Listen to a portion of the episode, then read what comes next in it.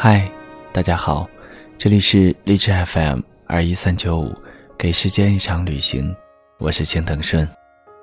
我相信，在每一段感情里，每个人都曾经有过前任。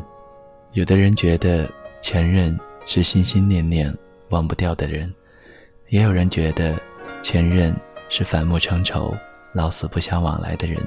本期节目要给大家带来的文章是：对于前任，没有攻略。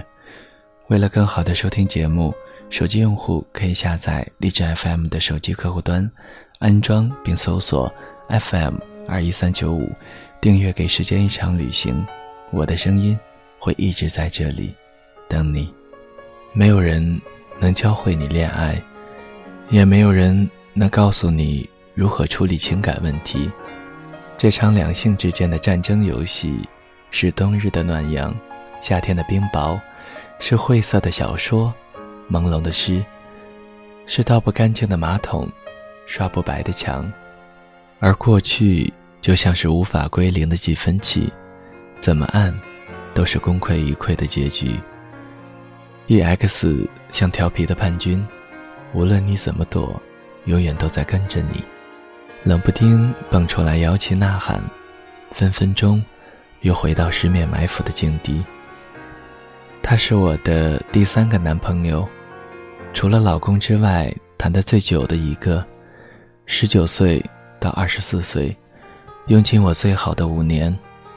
我们开始的有些不堪，因为我是他最好朋友恩的女朋友。春节时，我和恩闹分手，同学聚会都不想去。那天下雨，他推着自行车，在楼下等了我半个小时。见面时，我一把鼻涕一把泪。去他家吃个饭，他妈妈就看出我好强，说我以后会欺负他，不让我们谈恋爱了。他说：“你本来就好强啊，好了别哭，回到学校你们就会和好的。现在跟我出去玩。”我说：“可是太难了，连走路的力气都没有。”他爸那辆老式自行车比较破，他说两个人都坐在上面，车会散架，就让我坐在后座，一路推着我。他个子不高，走在前面很吃力，雨丝在他的头顶飞舞。我看着他的背影，奇怪的念头飞闪而过：这少年不会对我有意思吧？开学一起从芜湖坐火车去北京，我说：“你有十五个小时做决定，跟不跟我好？我这人绝不拖泥带水。你要是不跟我好，朋友也别做了。”他说：“我只是觉得对不起小恩。”我说：“是他要和我分手的。”他说：“如果没有我，你们也许会和好。”我说：“没有你，还会有别人。反正，你只有十五个小时。”后来，我们就坐在卧铺走廊的座位上聊天，看窗外风景飞驰。他问我：“你以后的目标是一个月挣多少钱？”我说：“废话，那当然越多越好啊。”他问：“大概多少？”我说：“四千吧。”有四千就满意了，嗯，可爱的二零零三年，我用一种壮志凌云的表情对他讲：“我的人生目标是每个月挣四千块钱。”他笑笑说：“我也差不多，不知道什么时候能够达到。”下车时，他牵了我的手，说：“如果非要负一个，希望负的不是你。”因为我，他和割头换颈的兄弟恩，很多年不再来往。他是个沉默寡言的人，少年老成，大部分时间都是我在说，他在听。我的学校离他的学校有三站路，我总去找他，因为喜欢北大的环境。每次走在未名湖畔，都在想。他妈的高中为什么不更努力一点？北大食堂的菜也比我们学校的好吃。他一般打三个菜，一荤一素推到我面前，自己吃白菜豆腐，还说一顿都离不开豆腐，因为营养好。所以我记忆里他最喜欢吃的东西是豆腐，其他的，一样也没有记住。那个时候我很馋，想吃肯德基，我没有钱，他也没有。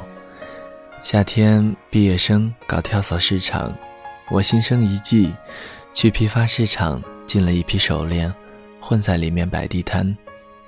他说：“这你都干得出来？”我说：“怕什么？又不是卖淫。”摆摊的时候全靠我吆喝。来来回回，老有同学叫他的名字，他把头埋得很低，然而一直陪着我。赚了钱，我们去吃肯德基，还看了电影。他说：“我再一次对你刮目相看。”我说：“劳动所得，光荣之至。”他笑着说：“没见过比你还爱钱的人。”我说：“你这么说，就是在羞辱我了。”谁不爱钱啊？真可笑，没偷又没抢的。他很认真的说：“我是在夸你呢。”在一起没干过什么浪漫的事情，因为他根本就不是浪漫的人。他们班组织去古北口爬长城，其他情侣都手牵着手，他没有意识到这个就算了，还跟同学说：“你看我女朋友爬得多快啊！”比男的还彪悍，我非常生气，一路给他脸色看。后来下山，他挠挠头说：“为了赔罪，我背你吧。”尽管大学是我最轻的时候，仍然有一百多斤，他背着我呼哧呼哧的，两条腿直打颤。我看他那么狼狈，气也就消了一半。回到农家院。他打了一盆热水来给我泡脚，我把脚伸进热水，不知怎么的，眼眶也热了起来，眼泪滴滴答答的落在腿上。他说：“别哭，下次爬山一定拉着你，好吗？”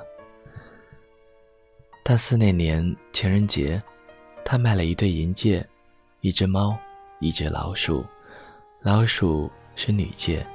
他演技拙劣的把戒指往我手上套。我小时候生冻疮，手指无比的粗大，费了九牛二虎之力，两个人都很尴尬。后来，我只好戴男戒，老鼠的戒指，他买了一根假项链穿上，让我挂在胸口。他说，本来想猫捉老鼠降住你，可惜没有得逞。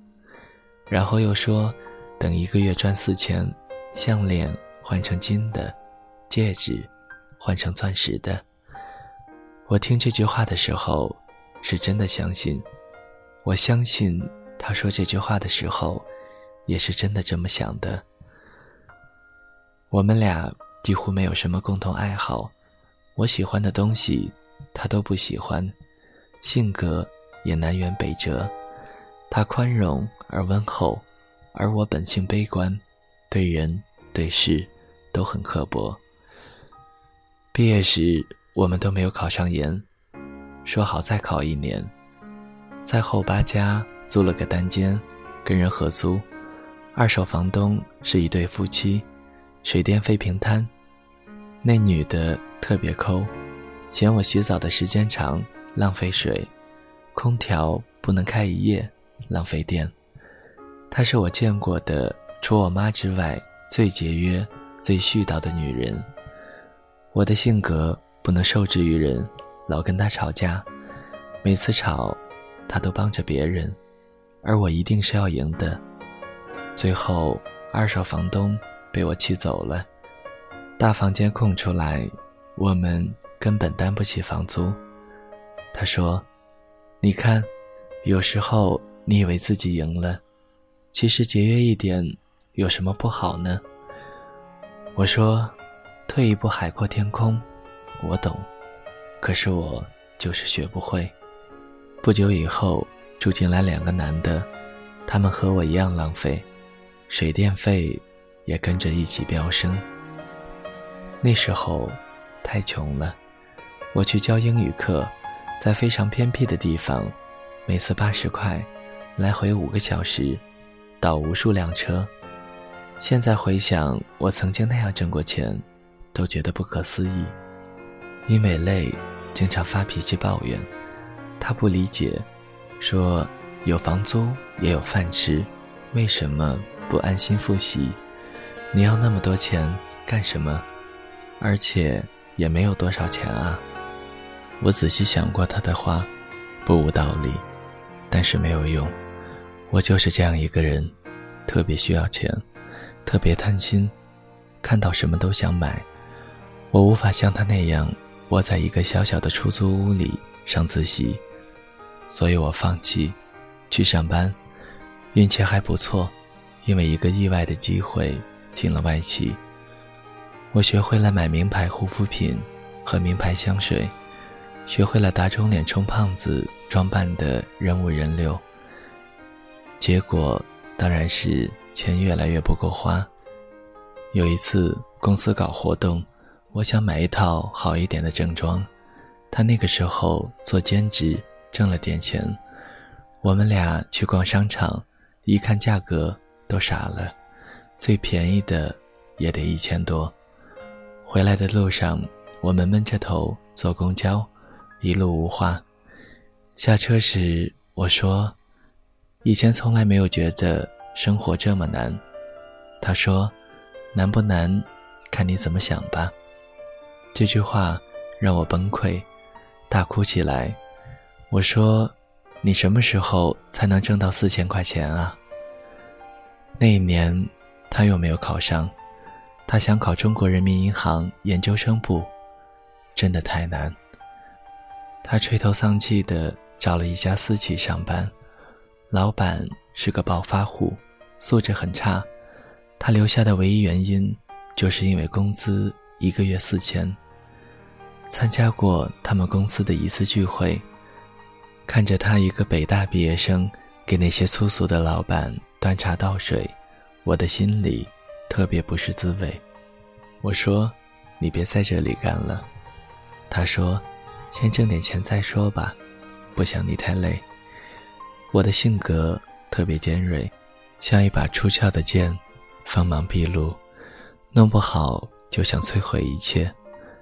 他是完全不一样的人，性格里没有极端的那一面，对人很豁达，对生活很乐观。可他跟我在一起的时候，运气不太好，我顺风顺水，他做什么都不得志。他好几个同学在金融业里都混得风生水起。可是他，就是碰不到好的机会。我们去水西庙算命，解签的说我命势太硬，永远压男的一头，自己未必有什么成就，但跟我在一起的男的，就更没有成就。他听了就笑了，说难怪水西庙的香火不旺。可是我特别相信这条签文，心里总是有疙瘩。不想变成他的软肋。他的妈妈不喜欢我，理由跟恩的妈妈一样，觉得我太要强。我每次到他家里都小心翼翼，不能化妆，不能染头发，不能戴耳钉，不能大声说话，卑微的不像我自己，特别不开心。那时候我已经一个月挣五千了，特别努力。我总觉得这种偏见不应该出现在我的爱情里，可是没有想到，就是不能幸免。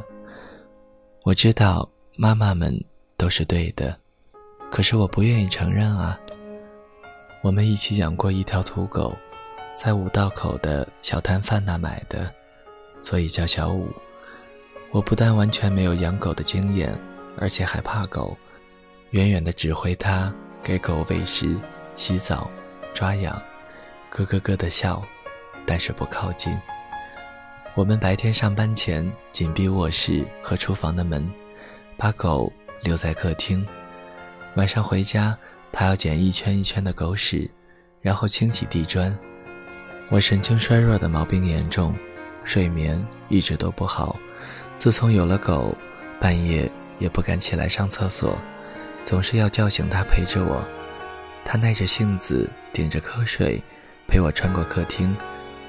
我轻手轻脚的，唯恐狗冲出来惊扰到我。事实上，狗也确实窜到我脚边好几次。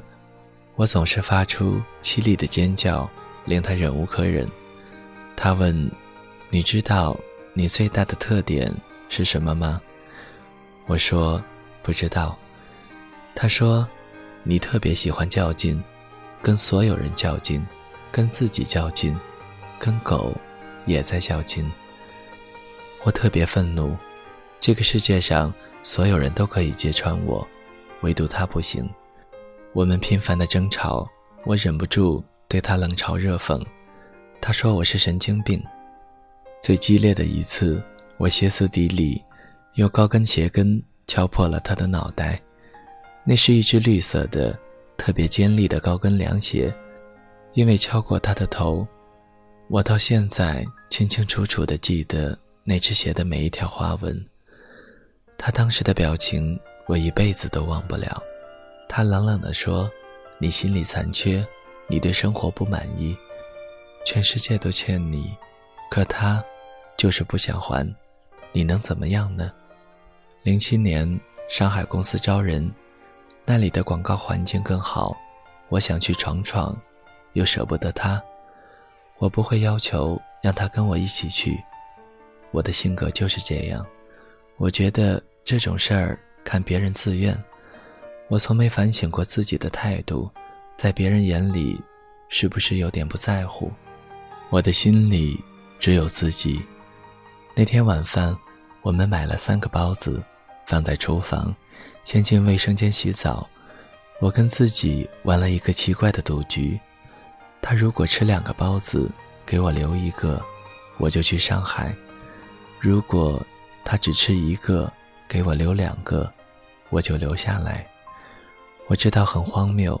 别问我为什么，我如果知道，当年就不会那么做了。他大概饿了，吃了两个包子。我跟他说了我去上海的决定。他坐在厨房的桌边上，全身发抖。他说：“我那么爱你，你要离开我，拿一个包子当理由，这他妈的是个笑话吗？”他很少说脏话。我的心里特别难受，泪流满面。然后他说了我最不爱听的一句话，他说：“哎，你是不是真的有病啊？”我到上海三个月后，他跟了过来，拿了一捧鲜花，等在我住的小区门口，说：“我想了很久，还是舍不得你。”那是他第一次送花给我。那一天，我们挺高兴的，去吃了西餐，还喝了红酒。再后来，我在《爱到无话可说》里那一篇写过，没有什么特别的事，爱情莫名其妙的消失，渐渐的无话可说。分手那一天，下着大雨，他撑着一把黑伞，站在地铁口等我，穿了一件浅蓝色的衬衫。扎在黑色的西裤里，而我那时候接触的人里，没有人这样穿衣服。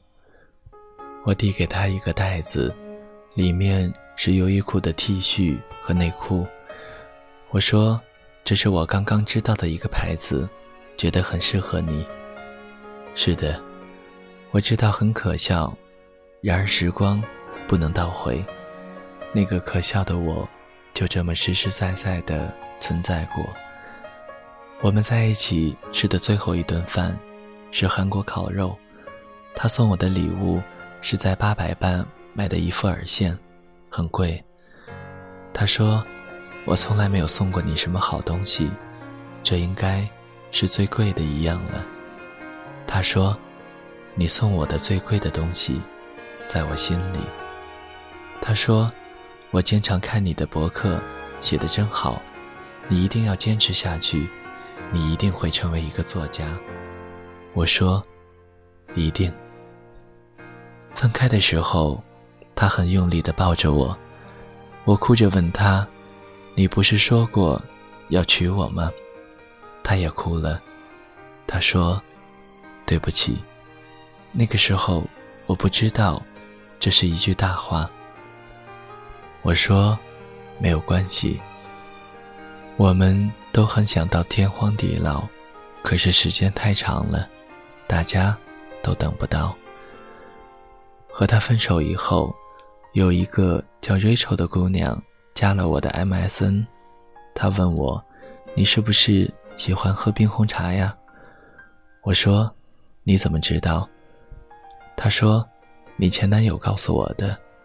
我们现在在一起，我不喜欢喝冰红茶，他老是给我买冰红茶。”我说：“是吗？连我自己都忘记了。”分手以后，一直能够从别人那里听到他的消息，知道他娶了一个漂亮的老婆，有一个可爱的儿子，为他高兴。二零一一年。我们共同的好友因白血病去世了，我在办公室里哭得差点晕倒，给他发了分手后的第一条短信。我说：“我心里太难受了，没有办法面对这种事情。”他说：“我马上去北京，你别来了，我会替你献上花圈，转达心意。”我说：“谢谢，祝你幸福。”他说：“祝你心想事成，祝多乐健康快乐。多乐，是我儿子的名字。二零一二年出了第一本书，我发短信给他，说送你的新书一块寄到赵鹏那儿行吗？他说：太好了，我老婆是你的读者呢。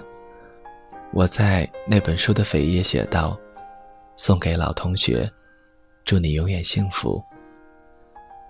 有哪一段爱情不是以悸动和甜蜜开场，又以伤害或淡忘结束？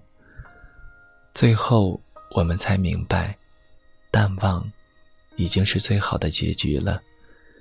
听很多姑娘说过前任真是个极品啊，巴拉巴拉的。我要说，不知道是幸运还是不幸。我的前任是一个特别好的小伙子，可惜我配不上他。分开七年了，日子过得不好也不坏，脾气改了不少，还是喜欢说脏话，挣钱不多，烦恼不少，还在写书，但是不再做梦，变得脚踏实地，神经病也好了很多。至于好强。这辈子都改不掉吧，因为好强，把你给弄丢了，所以更希望能干出点名堂。因为你，我变成了更好的我，而你，肯定还是那个特别好的你。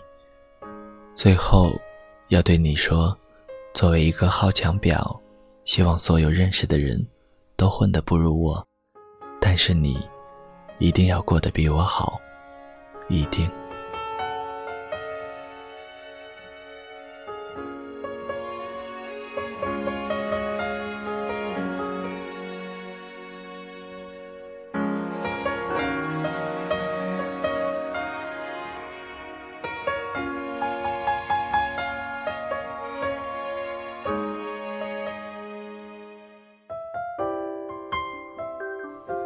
谁的声音，清唱婉转流年？